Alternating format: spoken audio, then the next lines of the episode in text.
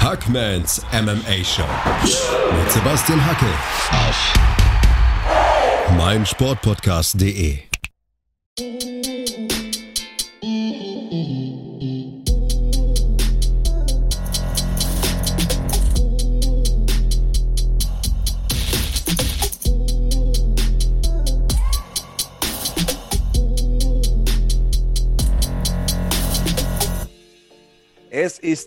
Dienstag, ihr seid immer noch Kampfsport verrückt, weil ihr das einfach seid. Und ihr seid dazu bereit, die hässlichsten Gesichter von MMA Deutschland, den MMA Lolek und den MMA Bolek zu ertragen. Florian David und Sebastian Hackel. Wir sprechen über die fehlenden Kämpfe, die noch zu analysieren sind. Der UFC Fight Night, Blades gegen Dorcas. Am vergangenen Wochenende waren sie aktiv, die MMA-Kämpfer der UFC. Die gemischten Kampfkünste wurden ausgepackt in der Nationwide Arena in Columbus, Ohio.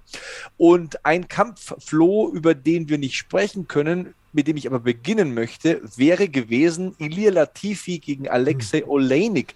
Der ist ja leider ins Wasser gefallen und das hat uns beiden wehgetan, das weiß ich. Das schmerzt auch bei dir. Ja, vor allem, weil die Uhr halt tickt. Ne?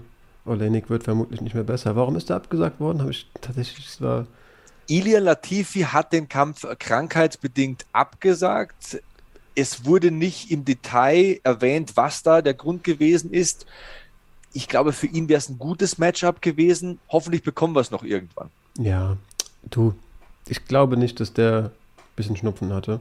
Wird schon seinen Grund gehabt haben.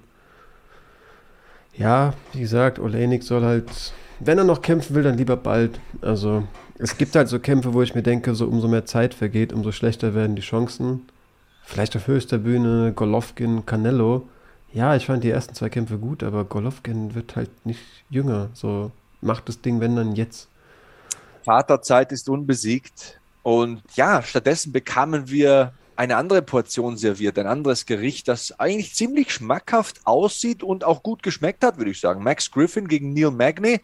Max Griffin will in die Top 10. Neil Magny ist da drin seit Ewigkeiten, war auf Platz 9 gerankt. Vielleicht bringt ihn der Sieg auch ein bisschen nach vorne. Ich rechne fast damit.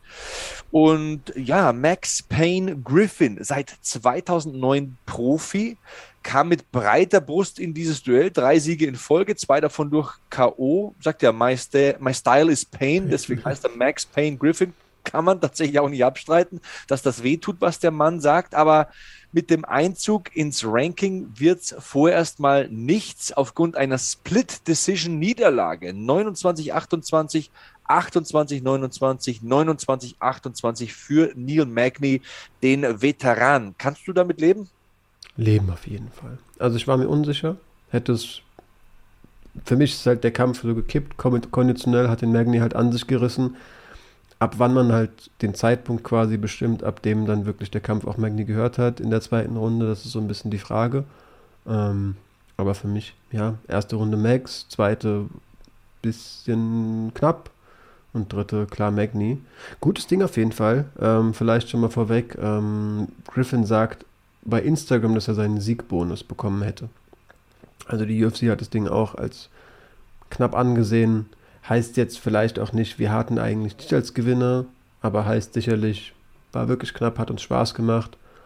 Ähm, ich unterschätze den Mann so ein bisschen. Ich habe das auch Dan Hardy die Woche sagen hören und habe so voll Ja, Mann gesagt. Fühle ich komplett. Irgendwie habe ich Max Griffin nicht als so ein Top-Mann, der immer mit, mit dem man richtig rechnen muss, so auf dem Schirm, obwohl ich den Namen schon oft kann. Ich habe den schon oft irgendwie antreten sehen und noch nie so gedacht, boah, ich glaube, der ist es, wenn er noch XY lernt, dann ist der irgendwie ein absoluter Killer. Aber dieser Steel Pain, der ist natürlich auch eine Sache, ja, die man erstmal irgendwie abwenden muss als Gegner. Ist ja auch, will ja so richtig explosionsartig Hände ins Ziel bringen. Magni versucht so ein bisschen kontrollierter. Aber vor allem in Runde 1 merkt man halt, der muss damit erstmal richtig umgehen, lernen und ja, sein Momentum finden. Das Weltergewicht ist auch eine krank stark besetzte Division.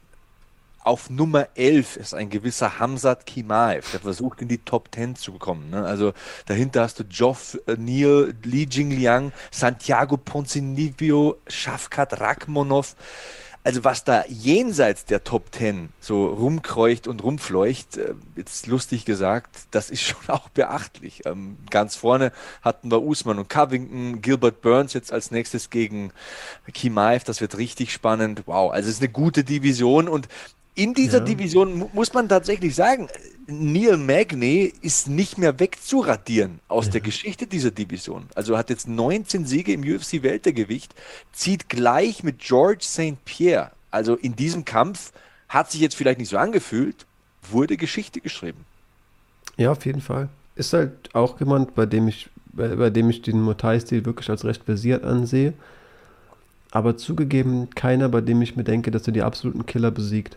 Also ich finde das Weltergewicht, so, so lobend du das jetzt gerade erwähnt hast, im Vergleich zu anderen Divisionen nicht irgendwie als so breit gefächert irgendwie sehe ich es eigentlich nicht an. Es gibt da so ein paar Namen, auch Geoff Neal hast du jetzt erwähnt. Ich will dem Mann beim besten Willen nichts wegnehmen. Aber er ist so einer, wo ich sage, nein, du besiegst keinen Sean Brady oder keinen Covington. Max Griffin ist auch so jemand. Bei Neil Magny bin ich da so ein bisschen unsicher. Dem traue ich das schon noch zu. Aber ringerisch, glaube ich, hat er auch schon recht, kann der seine Probleme bekommen. Hat man ja auch, obwohl er den besiegt hat gegen Chiesa, auch hier und da mal so ein bisschen gesehen. Von dem Geoff Neal auch noch besiegt worden.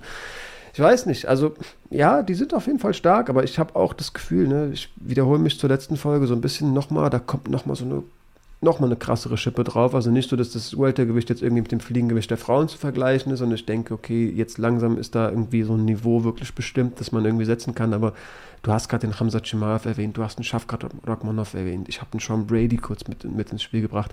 Das sind Leute, ich glaube, denen gehört die Zukunft. Ähm, Neil Magny hat auf jeden Fall mit dem Sieg klargemacht, dass er da noch mitsprechen wird und solche Leute testen wird. Und dass er auf jeden Fall in dieser, in dieser, ja, Runde noch mit zu erwähnen ist. Aber ich bin mir nicht sicher, ob der Mann nochmal wirklich mit Top 5 viel zu tun haben wird, wenn ich ganz ehrlich bin. Ich weiß, ich bin jetzt gerade negativ, bevor, wir den Kampf besprochen haben. Ich mochte den sehr.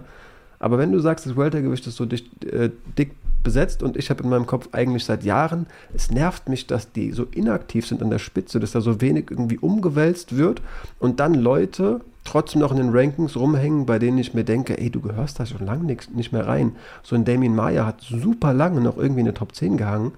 Natürlich habe ich riesigsten Respekt vor Damien Maya, aber ich habe mir halt gedacht, werd aktiv und du fällst da raus.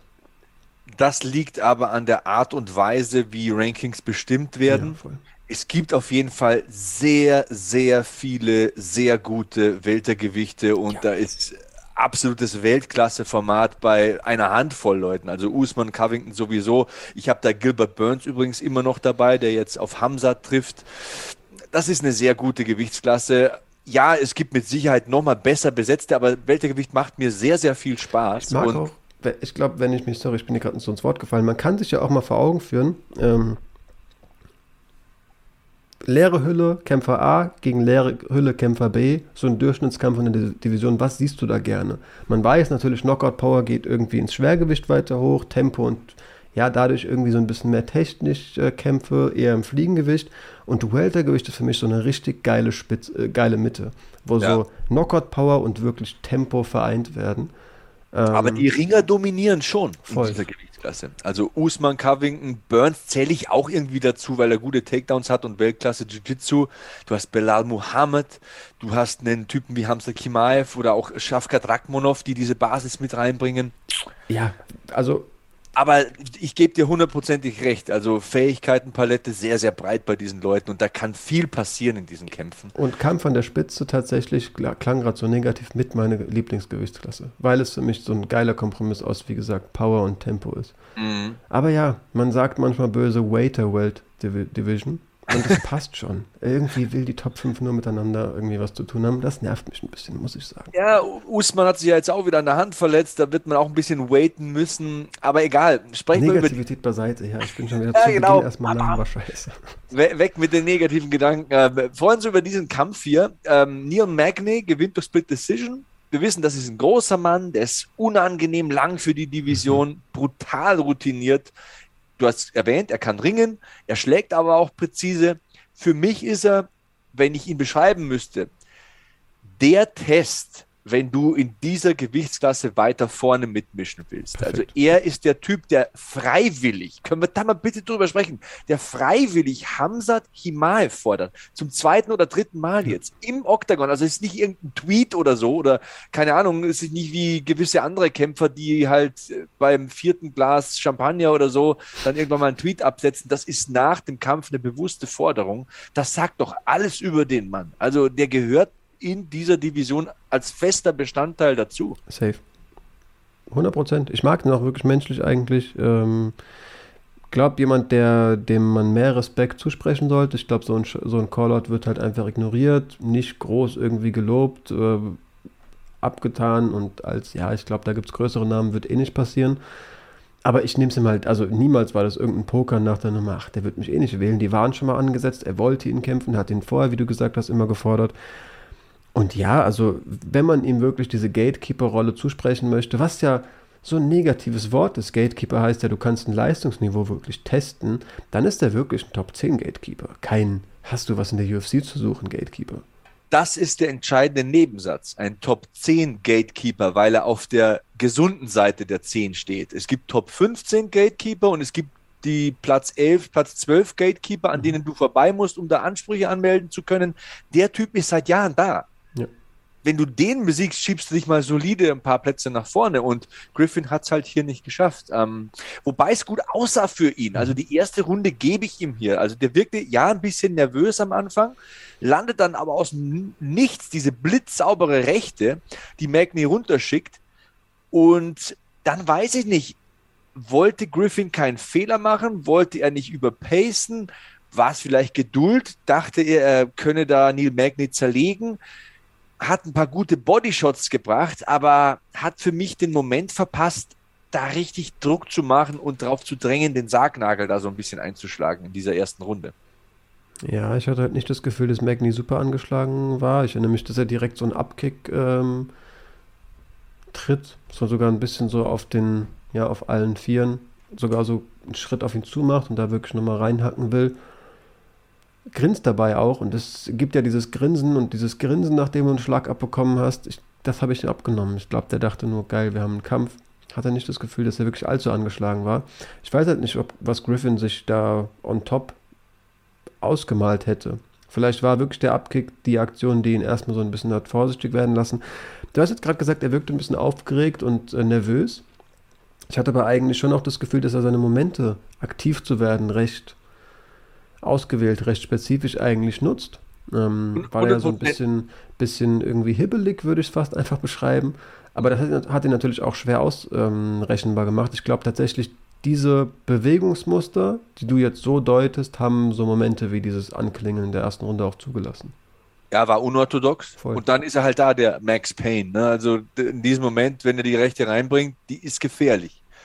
Und ja, die gewinnt da klar die Runde. Da kannst du drehen und wenden, was du willst und wie du willst.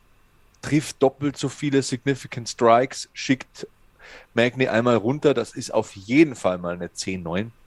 Ich glaube, die Kampfbewertung steht und fällt explizit mit der Bewertung der zweiten Runde. Das ist nämlich eine sehr knappe Runde. Da haben wir Magni, der gefühlt die härteren Treffer landet, aber nach Zahlen und Fakten bewertet, trifft Griffin öfter. Magni investiert mehr in diese Runde, setzt viermal zu Takedowns an, ähm, kann auch mal kurz kontrollieren am Zaun, aber kann keinen Takedown durchbringen. Mhm. Und das ist sehr, sehr diffizil zu bewerten, diese Runde.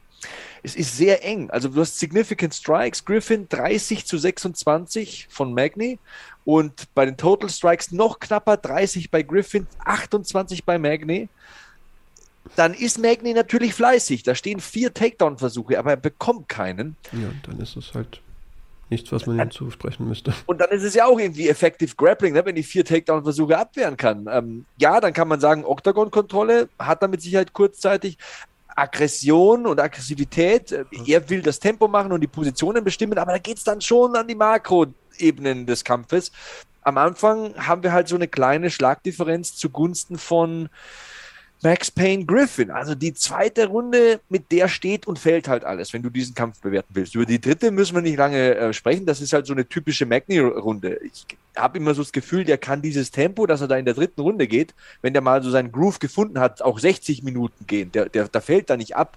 Und ähm, das ist auch der Punkt, glaube ich, an dem er viele Kämpfer besiegt, weil der durchschnittliche Kämpfer wird halt irgendwann mal langsamer und macht mal ein bisschen weniger. Magni macht immer konstant diesen Output und da brechen manche, die werden dann langsamer, dann kommt das Cardio ins Spiel, dann kommt die Routine ins Spiel, dann ist der sehr ökonomisch im sich bewegen, der ist sehr sparsam und macht wenig verschwendete Bewegungen. Einfach Muay Thai.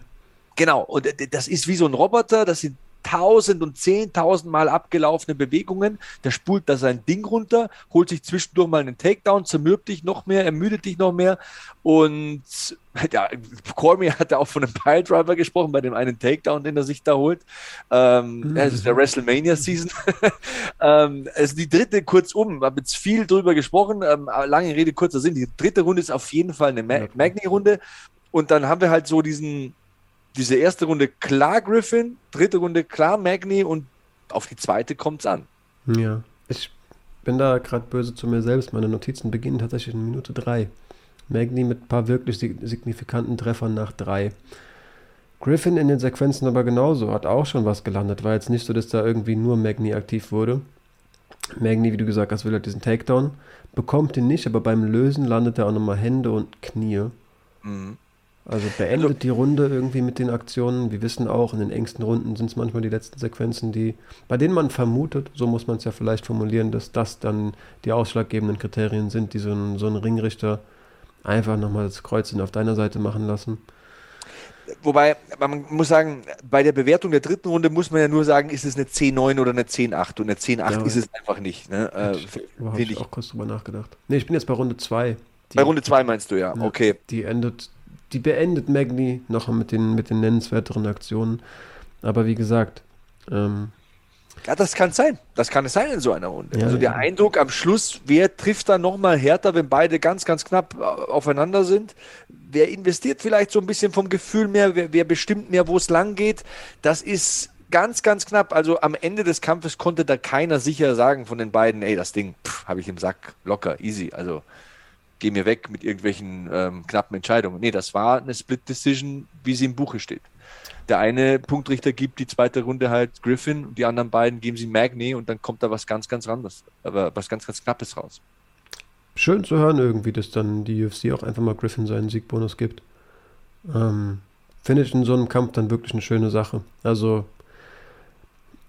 das Schlimmste ist natürlich, wenn Punkt, Punkturteile ähm, einfach gefühlt falsch vergeben werden. Du dir denkst, jemand hat den Kampf gewonnen und da geht Geld flöten. Aber selbst da, wenn man sieht, ey, der hat doch wirklich einen guten Kampf gemacht, der war da wirklich vor allem zu Beginn super bemüht, hängt ja in der Runde 3 noch. Der versucht nochmal auch, ne, Runde 2 auch da, wo ich klar sage, ähm, Nee, ich bin doch wieder in Runde 3. Sorry, Runde 3, wo wir klar sagen, das ist eine Runde für Magni. Griffin versucht in den letzten Sekunden noch irgendwas zu reißen. Kann das halt nicht, wird geworfen. Ja, aber er ist der, der nochmal diese, die Distanz verkürzt und nochmal hinterher, hinterher rennt. Es war wirklich eine gute Leistung. Also eine vor allem engagierte, bemühte Leistung. Und wenn dann der Kampf irgendwie die Maincard gerettet hat, du sowas siehst, dann finde ich es wirklich ein gutes, gutes Zeichen, dass eine Fighter Pay das Thema ist omnipräsent bei diesem Sport, dass auch seitens der UFC einfach mal großzügig gesagt wird, komm, nimm dir deinen Siegbonus mit. Das ist eine sehr, sehr gute Überleitung. Die Maincard gerettet. Da kommen wir gleich zum ersten Kampf der Maincard. Vorher noch ein paar Fun Facts. Ähm, haben wir vergessen in der Ausgabe zuvor. 50.000 Dollar Bonus haben auch bekommen für den Fight of the Night Brian Barberina und Matt Brown sowie für die Performance of the Night die Herren Curtis Blades, der ja den Main Event für sich entscheiden konnte und Chris Gutierrez, zu dem kommen wir noch, der hat auf den Prelims gekämpft, das war auch sehr, sehr spektakulär. Anderer Fun Fact noch, niemand stand in der UFC-Weltergewichtsgeschichte länger im Oktagon als Neil Magny. Über fünfeinhalb Stunden hat er gekämpft in der UFC-Weltergewichtsdivision. Den kannst du nicht mehr weggradieren. Ich habe es gesagt, aus der Geschichte dieser Gewichtsklasse bekommst du den nicht weg. Da kannst du mit dem Edding drüber malen. Der glänzt wieder raus. Aber ja, jetzt zu diesem problematischen ersten Kampf. Mark der Casey besiegt Vyacheslav Borchev durch Decision. Dreimal 30-27. Das kann man auch nicht anders werden. Also mit gebundenen, zugebundenen Augen wertest du das nach so, weil das ist einfach eine klassische 30-27 gewesen. Und ja, wenn ich da so ein Motto finden müsste, würde ich sagen, wenn sich zwei Striker streiten, dann entscheidet oft das Ringen äh, über den Kampf. Und so war es hier auch, denn Mark Diakesi hat einfach mal stabil drei Runden lang gerungen. Ja, du. Ich habe mir jetzt hier wirklich viele Notizen gemacht, habe wirklich Sequenzen aufgeschrieben. Manchmal steht, als ob ich irgendwie Dinge vergessen hätte. Mehrmals untereinander kommt hoch, wird erneut geworfen, geworfen, kommt hoch, wird erneut geworfen, als hätte ich irgendwie übersehen, dass ich den Satz schon formuliert habe. Ähm, ich würde, glaube ich, gar nicht den Kampf so, so detailliert irgendwie Runde für Runde besprechen. Man kann halt sagen, wie du gesagt hast, zwei gute Striker. Ne? Borchev haben wir ja schon ausführlich beleuchtet, dass der halt ein super, eine super Kickbox-Vergangenheit hat. Ähm, Uriah Faber, nicht Uriah Hall, ähm, gesehen hat, dass er das, was er da für ein, also nach und nach, was er da einen, für einen begabten Striker im Gym plötzlich auffindet. Aber ja, ringerisch wurde das Ding irgendwie gelöst von jemandem, der eigentlich auch kein Ringer ist. Folglich haben wir jetzt nicht irgendwie, keine Ahnung, super eindrucksvolle Takedowns gesehen. Wir haben auch nicht von einem Top-Klasse-Grappler irgendwie heftige Submission-Gefahr gesehen. Wir haben auch niemanden gesehen, der in seinem Game verankert hat, gut Kontrolle zu haben und Lücken zu finden, in denen man hartes Ground and Pound finden kann. Es war kein wirklicher Schaden am Boden, es war keine Submission-Gefahr, keine allzu nennenswerte, aber es war halt durchgehend Kontrolle und vor allem Beständigkeit. Ne? Also er kann den nicht kontrollieren, aber wie ich gerade vorgelesen habe, er verliert ihn und wirft ihn sofort wieder zu Boden oder zerrt ihn oft einfach zu Boden. Mhm. Ähm, war auf jeden Fall ein Kampf, der als äh, auf Seiten von Borschew komplett zermürbend und frustrierend gewesen sein muss. Aber vielleicht auch, um mein Urteil direkt einzustreuen, vielleicht auch einfach so voll der Weckruf. Also ja, muss hast, es sein. Du hast erzählt, ja, aber du hast auch erzählt, mit was für einem Engagement und was für einer Aufopferung, der eben diese, dieses neue ähm, Lebenskapitel MMA begonnen hat, hat er die Familie irgendwie hinter sich gelassen und lebt da irgendwie ein einfaches Leben, um letztendlich alles Geld, das verdient wird, dahin zu schicken, legt alles in die Hände von Uriah Faber.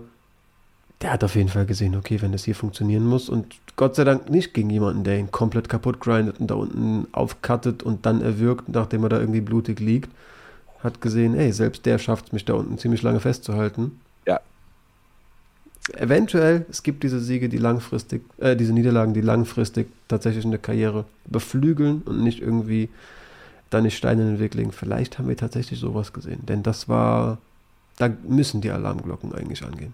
Hundertprozentig unterschreibe ich ohne Widerrede und Uriah Hall sagt ja, wie sag ich selber, Uriah Faber sagt ja auch dauernd, der Typ will immer kämpfen. Also der gute Slava Klaus, äh, Vyacheslav Borschew, der kommt ja wieder sehr gut gelaunt zum Oktagon, der liebt das Kämpfen und hat zunächst ja auch die Familie hinter sich gelassen, hat jetzt Frau und Kinder nachgeholt, ja. stand da irgendwo, wir wissen ja die Geschichte bei Team Male mit dem Rucksack auf der Matte mit wenig Geld und wollte da trainieren und wollte sofort als Profi kämpfen, ohne nennenswerte Erfahrung. Und ich glaube, die größte Herausforderung und die größte Aufgabe gleichzeitig für Uriah Faber bei der Betreuung dieses Mannes, Vyacheslav Borchev, ähm, liegt darin, dem zu zeigen, Junge, warte, warte, verbrenn dich jetzt nicht. Wir können jetzt nicht gleich zwei, dreimal verlieren in der UFC. Du hast keinen Namen, dann bist du wieder weg. Und du hast hier gesehen, Mark Dayer Casey, der ist ja auch eigentlich, wenn man die ersten Auftritte sind in der UFC so ein Highlight-Reel-Kämpfer, so mit Spinning Kicks und legt los wie die Feuerwehr und hast du nicht gesehen. Aber der hat eben schon elf Kämpfe in der UFC und der weiß, naja, gegen den neuen verlieren ist jetzt nicht so gut für mich, für meine Vertragsverhandlungen. Und der weiß auch, ich mache das jetzt schon so lange, ich muss nicht mehr der wilde Hund sein mit den drei Spin-Kicks in Serie. Ich nehme den halt einfach mal runter. Und klar hat der am Anfang Probleme, aber der spielt seine Routine aus, bleibt einfach mal ein paar Minuten dran, bekommt das Ding dann runter. Und wenn man sagt, ich gebe dir da auch recht, er hat nichts Zwingendes gemacht, gar nichts. Und das muss ich auch kritisieren, vor allem in der dritten Runde, in der letzten Minute. Da muss ich doch mal einfach Schläge landen. Also das, das fand ich sehr, sehr schwach. Aber insgesamt kann man verstehen, wo dieser Gameplan herkommt. Du willst gegen den neuen gewinnen. Du siehst, okay, der ist wahrscheinlich ein so guter Striker wie ich. Wenn nicht besser. Wenn nicht vielleicht sogar unberechenbarer, weil du weniger Footage auch zur Verfügung hast von ihm, dann nimmst du ihn halt runter. Und wenn man dann so im zweiten Nachdenken so über diese Verletztheit als MMA-Fan hinwegkommt, oh, das war aber kein guter Auftaktkampf, und dann mal die Zahlen liest, dann ist es schon ziemlich krass und zahlt auf das Konto von Dyer Casey ein, gibt dir aber auch, wie du sagst, zu denken bei Borschew. Also allein schon mal diese Takedown-Zahlen, das ist verrückt. In der dritten Runde hat Daya Casey mehr Takedowns als Significant Strikes. Das ist krass. Hat fünf Takedowns und vier Significant Strikes. In der zweiten Runde sind es drei Takedowns, in der ersten sind es auch drei Takedowns. Ähm, und wenn du die Significant Strikes aufaddierst, insgesamt von der Casey, der den Kampf gewinnt und der mehr Significant Strikes hat als Borschew, sind es insgesamt bei drei Runden 17 Significant Strikes. Ja, der Kampf war langweilig. Ja, der Kampf war überhaupt nicht spektakulär. Aber wenn der Gedanke lautet, ich will das Ding einfach nur gewinnen, war es halt leider der beste Gameplan, den du haben kannst. Ja, ja, du, ich bin eigentlich immer jemand, der sich dafür einsetzt, sowas auch nicht zu hart zu verurteilen. Ich will da auch meinem eigenen, meiner eigenen Richtlinie dann auch treu bleiben. Ich war nicht krass entertained, aber es geht ums Gewinnen. Der kann nicht erwarten, dass er da einen Siegbonus bekommt, dass die UFC ihn dafür umarmt, ihm groß dankt, aber der Name Bolschew ist in grün im, im Rekord ähm, aufgelistet und ich sage es immer wieder, dem Stabhochspringer, dem Diskuswerfer und dem Skispringer ist auch relativ egal, wie viele Leute entertained sind. Die wollen halt gute Leistungen bringen. Ein Sieg ist eine gute Leistung, das ist so eindeutig ist es eben, entweder Daumen hoch oder Daumen runter, so blöd kann man es eigentlich betrachten, erstmal so, so vereinfacht. Ja, den Sieg hat er, will danach Drew Dober ähm, gerne im, im Octagon haben. Ja, Schwierig. mit dem wird er vermutlich nicht ringen. wer, wer, weiß, wer weiß. Dobers Stärken sind auch im Striking, aber der ist sehr viel erfahrener. Ja, und viel wenn, kräftiger. Also wenn es ums Grappling geht und einfach physischer, ist halt ja. ein Tier, der Typ. Ne?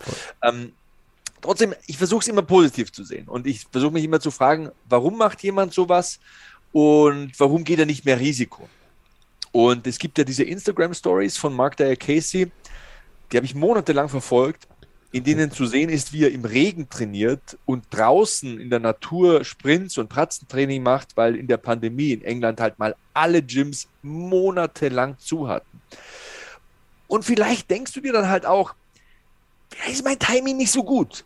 Ich hatte viele Widrigkeiten, musste hier und da trainieren, musste mit dem zurechtkommen, was da da war, monatelang vielleicht gehe ich einfach auch auf Nummer sicher. Ich verstehe, wo das herkommt und, und mache ihm da keinen Vorwurf. Aber was doch bedenklich ist bei der Sache ist, du trainierst im Falle von Vyacheslav Borschew in einem, gib mir recht oder gib mir nicht recht, primären Ringer-Gym. Ja. Ähm, Team Alpha Male ist schon für die richtigen Wrestling-Tiere bekannt und du bist so überlegen.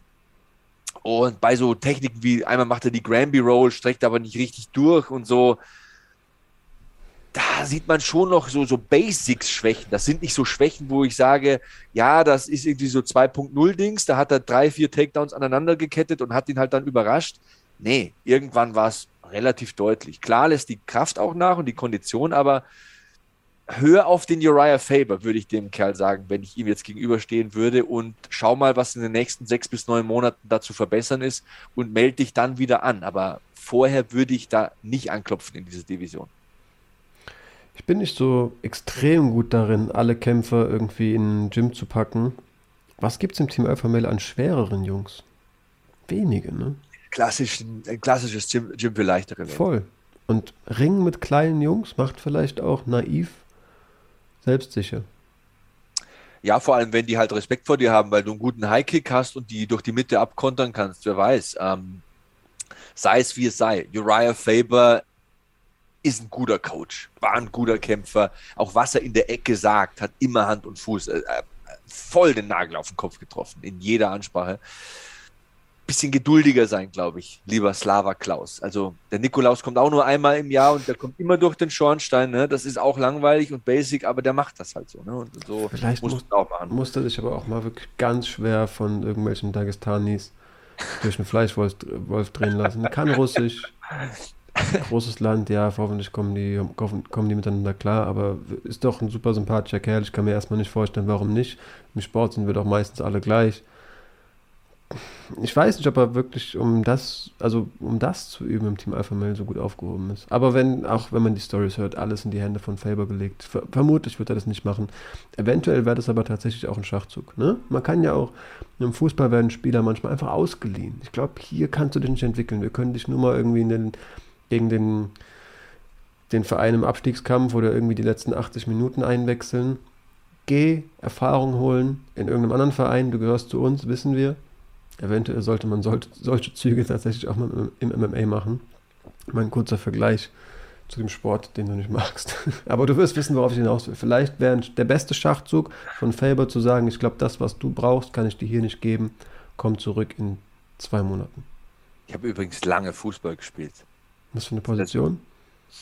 Äh, auf der 6 oder Innenverteidiger. Okay. Also bis zur Bezirksliga. Ich habe zu spät angefangen. Naja, am Ende ist alles gut. Also mein Leben ist gut, so wie es ist. Ich habe zu spät mit Wrestling angefangen, mit Kontaktsport. Ich glaube, da hätte ich mehr rausholen können. Egal. Äh, letzter Punkt zu diesem Kampf hier. Äh, der Casey hat jetzt zum zweiten Mal einen Kopf aus der Schlinge gezogen. Hatte ja diese Niederlagenserie, äh, Drakar Close, Dan Hooker, Nasrat Hakparast drei in Folge verloren, hat sich dann zurückgemeldet mit den Siegen gegen Joseph Duffy und Lando Vanada, hat jetzt wieder zwei verloren in mhm. Folge, Fisiv und Alves. Das wäre jetzt die dritte Niederlage in Folge wieder gewesen, zum Eben, zweiten Mal drei hintereinander. Das war richtig ähm, im zweiten Überlegen auch, was er gesagt hat in der Post-Fight-Speech, wo er sagt, ja, ich werde nicht müde, mein Kampfstil fällt und steht halt auch mit Cardio und ich bin zurück. Da haben wir gedacht, hm, ich bin zurück ja, wenn man den Rekord sieht, wäre es zum zweiten Mal so eine Dreier-Niederlagenserie gewesen. Das hätte auch gut und gerne das Ende für ihn sein können. Hm. Deswegen war es wichtig. Und das nur nochmal, um diese langweilige, ja, und stinkige Taktik ein bisschen zu rechtfertigen. Aus dem Sinne oder im Sinne von Mark Dyer Casey. John und ich hatten mal in unserem Podcast ähm, die sehr banale Frage aus UFC-Kämpfern, unsere optimale Fußballmannschaft ähm, aufzustellen. Schreibt in die Kommentare, wenn ihr das sehen wollt. Das nimmt aber auf jeden Fall eine Viertelstunde in Anspruch, glaube ich. Ähm, Jose Aldo, Jose Aldo als Stürmer, safe. Stürmer? Ja. Boah, ich glaube, da würde ich eher so ein bisschen was Stämmigeres reinpacken. Ja, aber Jose Aldo, glaube ich, hat sogar zweite Liga gespielt. Ja, ich weiß. Ich, der, also der wird auf jeden Fall auch bei mir spielen. Ein guter linker Fuß. Vermutlich konditionell nicht mehr so der, nicht mehr so der Motor auf links. Ach so. Okay. Ja, vielleicht so, so linker Flügel, Offensive so da muss man sich schon Gedanken machen. Ne? Auch wer ist ja. ne, Innenverteidiger, klar, großstämmig, Sprungkraft, aber wer ist auch ein kühler Kopf? Kannst du nicht so einen Johnny Walker reinpacken, nur weil der Flying Knees auspackt. Ich glaube nicht, dass der gemeinsam vorrückt, um Abseitsfallen aufzustellen. Schwieriges der, Thema. Den, den, du einwechselst, wenn du 3-0 führst. Weil genau. der kann aber Verrücktes machen, dann haut er dir noch ein Ding in den Winkel, aber können auch drei Ballverluste passieren. Könnte aber auch das eigene Tor gewesen sein. Wer weiß das schon. ähm, Lass uns übergehen, vielleicht noch ganz kurz zu ein, zwei Prelims-Kämpfen. Ähm, besser gerungen hat auf jeden Fall Sarah, Sarah McMahon. Ähm, hat auf jeden Fall da Carol Rosa 29, 28 ähm, besiegt, war perfekt für mich. Ähm, Im Ring muss man der Frau ja nichts vormachen. 2004 ja, wie von dir auch immer schon, wenn man, wenn man den Namen in den Mund genommen hat, betont, Silber bei Olympia geholt im Freestyle-Ring. Die Frau kann ringen, hat sie auch in dem Kampf auf jeden Fall wieder bewiesen. Ähm, unser Mongole, ne, lange über seine Herkunft gesprochen. Ich habe seine Knockout-Power be äh, betont. Hat ja wirklich sehr viel Raum in unserer letzten Folge bekommen. Hat leider Gottes den kürzeren gezogen, wurde selbst ausgenockt. Den Kampf hast du selbst gesehen, ne? Ja. Das ich habe mir tatsächlich auch wieder die Prelims reingezogen. Respekt übrigens für Sarah McMahon mit 41 so verdammt fit zu sein. Ja, Was für ein... Boah, ist das ein Tier, ey keine Ahnung, ob die dann nochmal einen Run machen kann, will ich, das sprengt jetzt auch den Rahmen, aber das möchte ich einfach nur mit Respekt hier nochmal einstreichen und einseifen. Das ist schon krass, in der Form zu sein mit 41. Aber als Mutter. Als Mutter. Ich fand ähm, aber auch krass von Rosa, wie sie in der dritten Runde nochmal auftritt, obwohl sie da zwei Runden so, so runtergegrindet wurde. Hat ja, mich auch ja. gleichermaßen beeindruckt. gute, war, kein, war kein schlechter Kampf, mit Sicherheit. Ähm, aber ja, unser Mongole ist baden gegangen, ne? richtig baden gegangen. Das war vielleicht sogar so, ja, streich das vielleicht. Das war der Moment der Prelims. Mhm. Er jagt halt wild hinterher. Also Chris Gutierrez ist ja einer, der sich smooth bewegt, gutes Head-Movement hat und super schl schlau boxt und gute Leg-Kicks hat, ja und dem so hinterher zu jagen, okay, ich verstehe es, du bist ein physischer Freak, du willst was zeigen, aber da ist ja nicht zum Körper gegangen. Es waren ja zwei oder drei versuchte Körpertreffer oder so und nur wild geschwungen. Und dann wirst du halt Bilderbuch abgekontert mit diesem Spinning, Spinning Backfist, glaube ich, mhm. was. Ne? Hat er in der ersten Runde auch schon mal versucht. Den Mutter angetroffen und dann gefinisht am Boden. Ja, das ist ein guter Sieg für Chris Gutierrez, der seine Stärken halt einfach mal so in a nutshell wiedergibt. Ja, dieser Bud Grill, der, der lehnt sich halt auch in, in, jeden Schlag komplett rein. Man muss aber auch sagen, wie, fürs Bantamgewicht, ich habe bei wenig Leuten, so ein Piotr Jan vielleicht, wenn er gegen Ende nochmal richtig in den fünften Gang schaltet, aber bei wenigen Bantamgewichten so richtig dieses, boah, diese Hand, wenn der jetzt trifft, da kann richtig was passieren. Dieses Feeling habe ich nicht bei vielen Leuten, bei ihm schon. Ich, der ist zwar ein absoluter Headhunter, man wünscht sich zwar, zwar hol doch mal nicht so weit aus und bring ein bisschen äh, cleanere, geradere, geradlinigere Hände. Aber ich habe in jeder Szene das, schon auch so das Gefühl, boah, wenn die trifft, dann könnte der auch sofort umfallen. Wie, wie gesagt, in drei, drei Kämpfen in Folge. Der hat schon Power. Und wenn man ja. halt jetzt wirklich, wann war das letzte Mal? Im März 2020 und dann seitdem jeden in der ersten Runde wegpowert, ich glaube, das macht schon auch was mit dem Kopf. Da vertraut man auf seine Hände. Kennst du diese Bobbleheads, diese Figuren, mhm. diese Minikörper haben so einen großen Kopf? Ich glaube, so sieht der seine Gegner. Ja. Ja, Kopf, ja. Die sehen teilweise richtig cool aus, aber die Importkosten sind super teuer. Ich wollte mir ja. mal zwei kaufen. Ja, das war auf jeden Fall teuer, hier durch TKO in Runde 2 zu verlieren. Ein gutes Highlight war auch noch ähm, alias Hab Hisriev, ich hoffe, ich habe es äh, richtig einigermaßen richtig ausgesprochen, Harte mit dem äh, Rear Naked Choke Sieg in Runde 2 mhm. gegen so einen Last-Minute-Replacement-Gegner, Dennis Tulin, ähm, der sich in der ersten Runde ganz gut verkauft hat, fand ich eigentlich. Voll. Ehemaliger Moskauer Thai-Box-Champ wurde, wurde ähm, ja, wurde, wurde ihm noch zugesprochen. Ja, auf jeden Fall sah der gut aus. Der hat wirklich harte Hände geschlagen und wirkte auch wie jemand, der einiges einstecken kann, äh, den man vermutlich eher so besiegen muss, indem man ihn zu Boden bringt. Was ich halt am spannendsten finde, am Be Be bewerten, also wir können auch gerne auf den Kampf nochmal noch mal, ähm, detaillierter eingehen, aber ich finde es halt super, dass dieser ähm, Kiesdf danach sagt, ey, ich glaube, ich habe ein bisschen zu viel Fett an meinem Körper. Ähm, ich will runtergehen in Zukunft. Und dort jeden schlagen, smash everybody, ist typische, typische russische Phrase irgendwie. Ja. Ähm, der sah schon auch in dem Kampf wirklich stark aus. Und wenn der das schafft, was ich auch für umsetzbar ansehe und da konditionell nicht irgendwie einknickt oder das Kinn irgendwie den Cut nicht runter mitmacht, dann könnte das eine ganz schöne Macht werden im Welterweight. Er hat tatsächlich, also ich will nie so Leute body shamen oder sagen, der hat zu viel Fett. Ich sage nur, es geht. Also wenn man seinen Körper ansieht und man sieht sich mal an, was sonst so rumläuft im Mittelgewicht. Also schau dir mal nur so die ersten sechs, sieben Plätze an. Da hast du Israel Adesanya, der 20 brutal austrainiert ist. Ja, ja. Robert Whittaker ist so ein Kasten, aber auch kein Gramm Fett dran. Jared Cannonier, Marvin Vittori, Derek Brunson, Paulo Costa. Junge, wenn ich da den sehe hier, ja. ah, ich glaube, du bist im Weltergewicht besser aufgehoben. Das ist schon eine sehr physische Gewichtsklasse. Da hast du halt diesen Ausnahmestriker ganz vorne, aber alle anderen können richtig ringen, haben richtig Wumms und sind halt einfach so Physical Specimen, wie die Amerikaner sagen, so, so Prachtexemplare irgendwie. So genau so viel Muskeln, wie du auf 185 Pfund verteilen kannst bei so 6'1, mhm. 6'0, so 1,80, 1,83, 1,85 sind die ja alle, Adesanya freilich ein bisschen größer. Ja, ich sehe auf jeden Fall den Gedanken und bin fast versucht, da mit dem Markierstift drüber zu malen. Ja, mach das mal. Ja, aber da, wie gesagt, traue ich ihm einiges zu.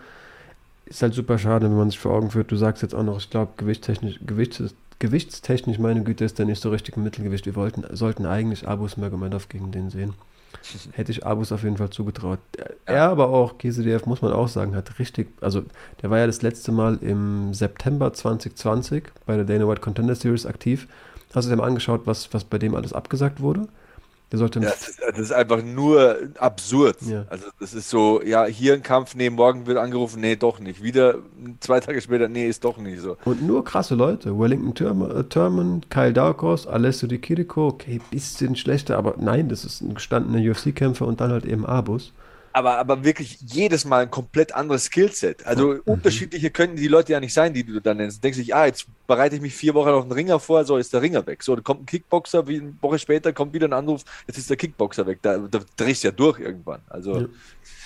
vielleicht ist bei der einen oder anderen Entscheidung so eine leichte Verletzung und dann siehst du halt, was der vor seiner UFC-Karriere so geleistet hat und was der halt so mitbringt, ist auch schon ein gefährlicher Mann und auch unbekannt. Vielleicht wollte da der ein oder andere nicht, will nicht Böses unterstellen, aber kann schon auch sein. Nichtsdestotrotz ein Mann, den man im Auge haben muss. Also ob jetzt im Mittelgewicht oder im Weltergewicht, der kann schon Dinge anstellen. Ja, kommt laut DC auch aus Dagestan. Ich sage auch wegen Abus. Trainiert im Gym von Habibs Vater. Spannend. Ja, ich glaube, auf jeden Fall, mit dem muss man rechnen. Ähm, der Cut ins, ins Welterweight, vor allem bis er sich da körperlich dann auch wirklich, ich sag mal, etabliert. Ich weiß irgendwie nie, wie ich das perfekt ausdrücken soll, wie, bis, ich, bis er wirklich ein Weltergewicht geworden ist und das nicht irgendwie auf Krampf mal für den einen Tag Weight Cut irgendwie erzwingen kann, sondern sich da auch gut fühlt. Es wird ein bisschen dauern, aber ich glaube, ab diesem Zeitpunkt sollte man mit dem Mann rechnen.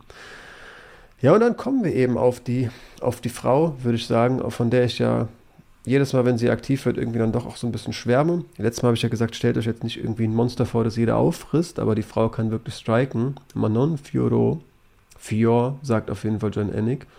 Ähm, erneut, habe ich mal richtig bewusst hingehört, Fior sagt er immer. Gegen Jennifer Maya. Ähm, DC sagt für mich was Perfektes mitten im Kampf. Denn ich beobachte mich dabei, wie gesagt, ah, die steht schon ein bisschen aufrecht. Man kann die schon auch treffen. Die ersten Hände bekommt ja sie ab. Die ist mir ein bisschen zu fokussiert auf Elite Leg. Und dann sagt die sie, krass, ich erwische mich dabei, dass die, ich will nicht sagen, die ist gleich gut, aber dass die schon so ein, so einen Stempel hat wie Valentina Shevchenko. Die ist, ist man sieht es als selbstverständlich an, dass die gerade Jennifer Meyer nach Punkten klar besiegt und ja. sucht irgendwie schon nach den Fehlern, die die macht und betont die richtig obwohl die Frau noch nicht viel gerissen hat. Eigentlich sollte man mit lobenden Worten anfangen. Das war Jennifer Maya und eine klare 30-27 auf allen Punktzetteln. Ähm, ja, klar sieht die nicht unbesiegbar aus. Meine Kritik bleibt bestehen. Ich glaube, auch die muss noch einiges lernen. Aber Jennifer Maya, für die hat es ganz klar gereicht, oder? Auf jeden Fall. Ähm, zum Kommentatorenteam noch ähm, mehrere Seiten haben die Kommentatoren richtig zerfetzt dieses Mal. Fand ich jetzt gar nicht so schlimm. Also ähm, für die Aussage auch im Magny-Griffin-Kampf, ähm, da waren die sich ja sicher, dass Magny in der letzten Runde ein Finish braucht. Mhm. Und wir haben ja ähm, darüber diskutiert, wie knapp die zweite Runde war. Das sind jetzt für mich so Kleinigkeiten, da denke ich mir, das ist teilweise auch, man muss auch den Leuten mal was zugestehen. Ich meine, du kommentierst hier zwölf Kämpfe und bei einer Runde die sehr knapp ist, tendierst du halt in die eine Richtung. Also man muss das schon auch manchmal, ja, ganz genau. Äh, und äh, verstehe ich manchmal nicht. Also diese Kritik ist ein bisschen überzogen, aber Manon Fiorot im Striking, glaube ich, wird sie noch besser. Das beängstigt mich ein bisschen. Mhm.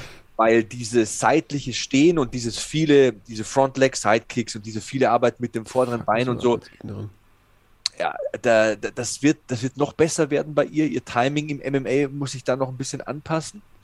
Physisch ja. ist die eine absolute Kante in dieser Division. Also das ist ein richtig stabiles Mädel. Voll austrainiert, die ist explosiv, die kann hart treten, kann hart schlagen und auch wie sie sich Underhooks holt. Ich meine, Jennifer Meyer kann das schon, dass die dich runterbringt und äh, die ist solide am Boden. Um, es war teilweise so, dass Fioro am Boden die Vorteile hatte und äh, dass die da bestimmt hat, wo es lang geht. Das hat mir fast ein bisschen Angst gemacht. Und das war nicht immer technisch super sauber, aber wie gesagt, boom, stabil, schnell, erfahren, Striking macht mir tendenziell Angst in dieser Division. Man darf es nicht zu schnell angehen mit ihr. Also jetzt da zu sprechen, äh, davon zu sprechen, dass sie jetzt schon eine veritable Gegnerin sein könnte für Shevchenko, da möchte ich schon noch drei Kämpfe sehen. Ich hoffe, dass die nicht so fast-paced wird und da so vorgeschoben. Äh, so, jetzt mach du mal, wir wollen nicht, weil ja irgendwie alle geschlagen werden da von Shevchenko. Aber die hat auf jeden Fall eine Zukunft im Fliegengewicht. Ähm, das hat gut ausgesehen. Ja, ähm, kann halt, ne? Wir haben es immer gesagt, leider Gottes. Aber ich wollte in dem Zusammenhang hätte ich jetzt gesagt, leider Gottes, es kann immer schnell gehen. Manchmal hat man das Gefühl, da wäre ich bei dir, das geht zu schnell. Du solltest ja. da noch nicht ganz, ganz oben mitspielen, sondern brauchst noch ein, zwei Kämpfe. Ähm, fordert danach halt einen großen Namen, der für sie stilistisch, glaube ich, super wäre, obwohl du mir ja auch das mit dem Danaher Death Squad da in den Kopf gesetzt hast, will Caitlin Chukagian. Und ich hätte Caitlin Chukagian ewig als die Point-Fighterin abgespeichert und mhm. gesagt, Point-Fighting machst du nicht mit Manon Fiodo. Das wird ganz böse enden, weil die ist halt so physisch, wie du sie gerade beschrieben hast, die kennt Timing. Das wird ja nicht gut enden für eine Frau, der ich noch nie ein Finish im Stand zugetraut hätte. Manon Fiodo traue ich das zu. Ich glaube, wenn man muss, muss man die wirklich über Grappling besiegen. Oder über eine Mischung, ne? Takedowns Klar. immer wieder ausstrahlen und, und oder keine Ahnung, also Caitlin Chukagian ist auf jeden Fall von der Routine und vom Know-how mit mehr Erfahrungswerten und Wissen und Tools ausgestattet. In der Spitze, wenn wir sehen, welche Eigenschaft sticht am meisten hervor, dann muss man das Striking von Fioro natürlich deutlich über dem von Chukagian stellen. Ähm, es wäre halt ein krasser Sprung, wenn du so von Far Left Field irgendwie so kommst, so irgendwie Platz 13 oder so im Ranking bist und dann trittst du plötzlich gegen die Nummer 2 an und könntest die schlagen, ähm, dann ist genau das, was wir ja hier warnen und eigentlich nicht so sehen wollen, dass du halt zehn Plätze überspringst und plötzlich im Titelkampf stehst. Ähm, ich, ich unterschätze Caitlin Chukagin immer wieder aufs Neue, muss ich sagen. Jeden Kampf aufs Neue. Und dann denke ich mir, ja. wie hat die das wieder gemacht? Das war ein ganz eindeutiges Ding. Ich weiß, bei der Decision, wenn die verkündet wird, 100% Chukagin hat es, hat es gewonnen. Aber es wird nicht so kommen, denn ich schreibe uns ja jede Woche auch mit, weil es was neu angesetzte Kämpfe diese Woche sind. Chukagin hat einen Kampf bekommen. Ich habe gar nicht geschaltet. In der Sekunde äh, peile ich erst, dass er jemand die Gewichtsklasse wechselt. Frag mich jetzt, ob die runtergeht, aber das kann ich mir nicht vorstellen. Caitlin Chukagin kämpft gegen Amanda Hebers am 14. Mai die offenbar kein Strohgewicht mehr zu sein scheint. Wow, interessant, ähm, interessant. Genau, also der, den Callout, da bin ich besser informiert als die gute Frau Fior. Ähm, hat sich vielleicht schon Wochen vorbereitet und dann war sie im Tunnelblick ähm, Fight Camp. Aber Chukagin wird zumindest in nächster Zukunft erstmal nichts. Was gut ist, ähm, ich möchte da ein sinnvolles Matchup sehen. Logisch wäre hier zum Beispiel eine aus den Top Ten sich verabschiedende Joanne Wood Mhm. Ähm, ich würde auch gegen nichts gegen Andrea Lee oder die Leute so hinter der Top 5, aber ich würde erstmal so nochmal gegen so eine Gegnerin kämpfen, wenn ich an ihrer Stelle wäre. Ich würde das nicht überstürzen, denn eines, egal wer, denn, wer die nächste Gegnerin wird, eines ist mal sicher, wenn du jetzt gegen Valentina Shevchenko kämpfst, wie groß sind die Wahrscheinlichkeiten, dass du gewinnst? Ich sage unter 10%. Ja. Du bist wahrscheinlich so plus 1000 Außenseiterin. Aber ich glaube, Valentina geht mit der auf den Boden. Genau. Und ähm, alles. Also Valentina ist Judo-Schwarzgurt. Valentina ist am Boden besser. Valentina ist am ist physisch genauso gut, mindestens. Und ähm, die, meinst du mindestens? Ich glaube, diese Fior ist auch größer. 1, ja, 1,69. Valentina Shevchenko hat aber eine unfassbare Bewegungsdynamik und, ja. und ähm, macht ja, das, das schon ewig. Also ich würde das jetzt noch nicht anpeilen. Ganz Nein, ehrlich. Ich, ich verstehe, dass das Kampfsportler dieses Selbstvertrauen haben und schnell um Titel kämpfen wollen. Das kann man sinnvoller angehen. Das würde ich echt aufbauen und auch im Sinne der UFC da nicht wieder die nächste verbrennen, sondern da echt auch du willst ja irgendwann, wenn dieser Kampf dann zustande kommen sollte, jemanden, der Hype mitbringt, der fünf, sechs Siege hat. In dieser Division sind wir doch mal ehrlich, wie ist es? Du gewinnst zweimal und wirst vorgeschoben und verlierst gegen Shevchenko. Das, das würde ich einfach nicht machen. Das möchte ich nicht sehen. Nee, ich wirklich auch nicht. Ich will da, also ich habe ja auch einleitend gesagt, ich habe irgendwie meine Kritik auch an der. Du hast jetzt gesagt, du hast eigentlich besser verpackt, die muss auch im Striking, MMA irgendwie noch ein bisschen lernen. Für mich das große Problem Head Movement, dass da kleine Handschuhe angeflogen kommen. Ja, aufrecht, ne? Voll. Also ist auch typisch Muay Thai, einfach drauf zulaufen und ich habe doch meine Doppeldeckung, komm her so. Kein Head Movement, ich weiß jetzt nicht, ob es im Karate wirklich Head Movement gibt. Eigentlich auch nicht, da stehst du ja so seitlich. Da, da hoppst du halt mehr vor und zurück Eben. und weichst aus, ne? Und das macht die halt auch richtig, also das ist natürlich, die macht das seit die, was, sieben ist. Und im Karate gibt es halt auch keinen Zaun das Ding hier ist halt nur 30 Fuß im Durchmesser, irgendwann stehst du am Zaun und dann kannst du nicht mehr weg. Ja. Es gibt halt wenige, die das richtig gut bringen, wie so ein Wonderboy oder wie Machida, die dieses, die dieses Spiel einbauen, sage ich mal, weil ganz so kannst du es ja nicht spielen. Du musst es ins MMA anpassen. Und da fehlen noch so ein paar Schritte. Auch ich glaube, so, die kann sehr ansatzlos kicken. Wie schnell die hart hoch kicken kann, das ist richtig gut. Aber sie, sie steht in der falschen Distanz dann in dem Moment, steht viel zu weit weg oder ist viel zu nah dran und ist, läuft dann Gefahr, einen Takedown zu kassieren. Da braucht die einfach Erfahrungswerte. Da hat die noch nicht genug Daten abgespeichert. Aber wenn die das mal hat, das ist ja mein Punkt hier. Mhm. Das ist ja Jammern auf hohem Niveau, weil die Voll. bringt ja schon so viel mit. Dann wird es richtig krass. Also äh, ich freue mich jetzt schon auf, die, äh, auf den nächsten Kampf von äh, Manon Firo. Ja, aber ich kann mir auch vorstellen, dass die noch auch noch richtige Funde ins Gesicht bekommt. Nimmt aber auch diesen einen Highkick, den sie da nach dem Aufstehen von Jennifer Meyer richtig sauber an den Kopf gedonnert bekommt, auch einfach hin. Also da sieht man halt auch, macht ja auch physisch ganz viel der auch ganz viel Einfluss. Also der Nacken ist stabil. Darauf kann man vertrauen. Geht ähm, auf deinen Nacken. Genau, ging auf jeden Fall auf, auf Jors Nacken. Ja, ähm, ich schätze, damit hätten wir es am Ende des Tages beendet. Wir hatten auch David Wodder gegen Matthäus Nikolaou. War ein guter Kampf, alle, alle 29, 28 für Nikolaou. Ich hätte ihm tatsächlich nur die zweite gegeben, aber war zu, der, zu dem Zeitpunkt auch noch nicht so super fokussiert auf meinen Bildschirm. Vielleicht hätte ich das beim zweiten Mal schauen ähm, nicht so gesehen. Und dann würde ich an der Stelle vielleicht noch ein paar News besprechen und zumindest noch so kurz auf One eingehen. Wollen wir das alles noch in der Folge, Folge besprechen? Oh, das ist eine gute Frage. Das ist jetzt hier ist echt ein schwieriges, schwierig, schwieriges Timing. Ähm, hier on the, im, in der Aufnahme selbst zu besprechen, auch eine schwierige Sache. Ich quatsch, bequatsch eins, zwei News. Okay. Ähm, und dann haben wir noch ein paar neu angesetzte Kämpfe vielleicht in der nächsten Folge und die One-Cut wird dann, werden dann vermutlich nur so 20 Minuten. Ja, aber, aber ich glaube, One hat es verdient, eine extra Folge zu bekommen und es sind ja auch wieder Leute zu schnell gefahren und Leute haben sich besoffen geprügelt und Leute sind mit Masken über dem Kopf in Bars eingedrungen und anderen die Zähne ausgeschlagen. Ich meine, das sind ja auch hochintelligente Themen, die besprochen werden müssen. Du hast recht, aber dann werden wir auch keine fünf, keine, nicht nur fünf Minuten dazu sprechen. Wir haben 50 Minuten gerade schon aufgenommen. Ich entscheide mich spontan um. Alle Zuschauer werden mich hassen, aber wir halten sie damit ja auch dran. Der Cliffhanger kommt doch. Die letzten drei Minuten waren inhaltslos. Ich bedanke mich fürs Einschalten. Ihr habt nächste Woche, äh, morgen natürlich, nicht nächste Woche, noch ein paar News. Wir sprechen über One und gehen mal so ein bisschen zumindest super kurz drauf ein, was denn neben dem UFC-losen Wochenende an, als MMA-Fan noch zu schauen ist. Okay?